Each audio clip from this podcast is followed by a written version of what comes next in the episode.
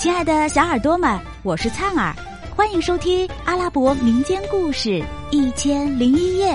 我们将进入一个奇妙梦幻的世界，用耳朵沉醉其中吧。第两百八十七集，哈桑和妻子一起不分昼夜的跋涉，跨过平原田野，越过山谷，穿过崎岖小路。终于平安到达了巴士拉，来到了自己家门前，收拾整理一番，遣散了骆驼。刚要敲门，听见他母亲正哀怨凄惨的悲泣，他一阵伤感，不禁眼泪长流。这时，只听他母亲衰弱的声音在里面问道：“谁呀？”“是我母亲。”母亲开门一看，真是儿子哈桑，兴奋过度，一下子昏了过去。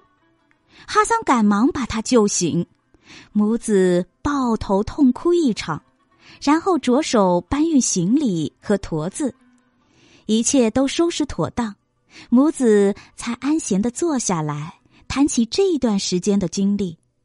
母亲问道：“儿啊。”那个波斯人没有让你受苦吧？到底发生了些什么事？娘，他不是波斯人，而是一个拜火的邪教徒。于是他把自己这些日子里所经历的一切，从头到尾详细的告诉了母亲。他母亲听了这一切，既惊且吓，继而感叹不已。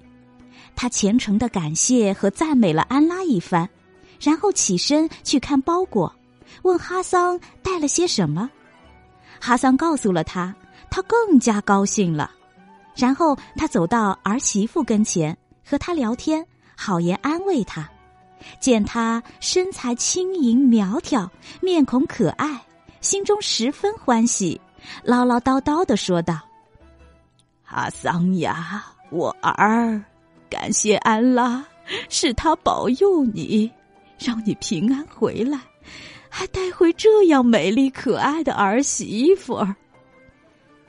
他兴奋之下显得有些魂不守舍，慌忙跑到集市上，一下子买来十套最华丽的衣服和被褥，作为给儿媳妇的礼物，让他心中快乐。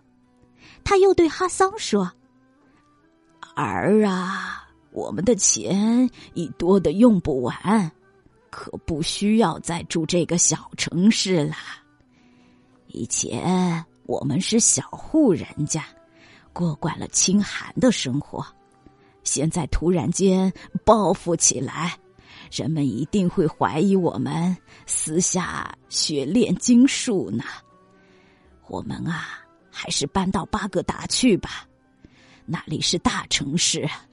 在大国王哈里发的保护下，才能够安居乐业呢。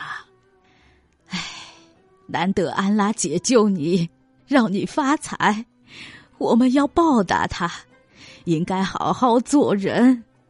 你可以在巴格达做生意，安稳度日，合适的赚些钱就行了。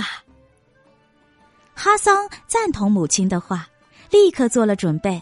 卖掉房屋，找来骆驼驮财物，和母亲和妻子一起上路，先到达底格里斯河畔，之后雇了一条船，一家人带着财物经水路前往巴格达，旅途顺利。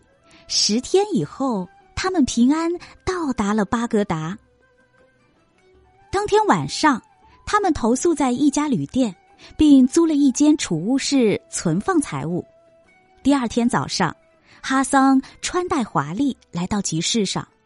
不一会儿，只见一个前客找上他，问他需要什么。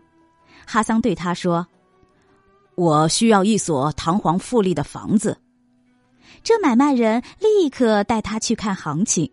他看中一所原是官宦人家住过的府邸，非常的宽大漂亮。便出十万金的价钱买了下来，搬进去居住，一并购置了家具和奴仆。经过一番收拾布置，房子焕然一新。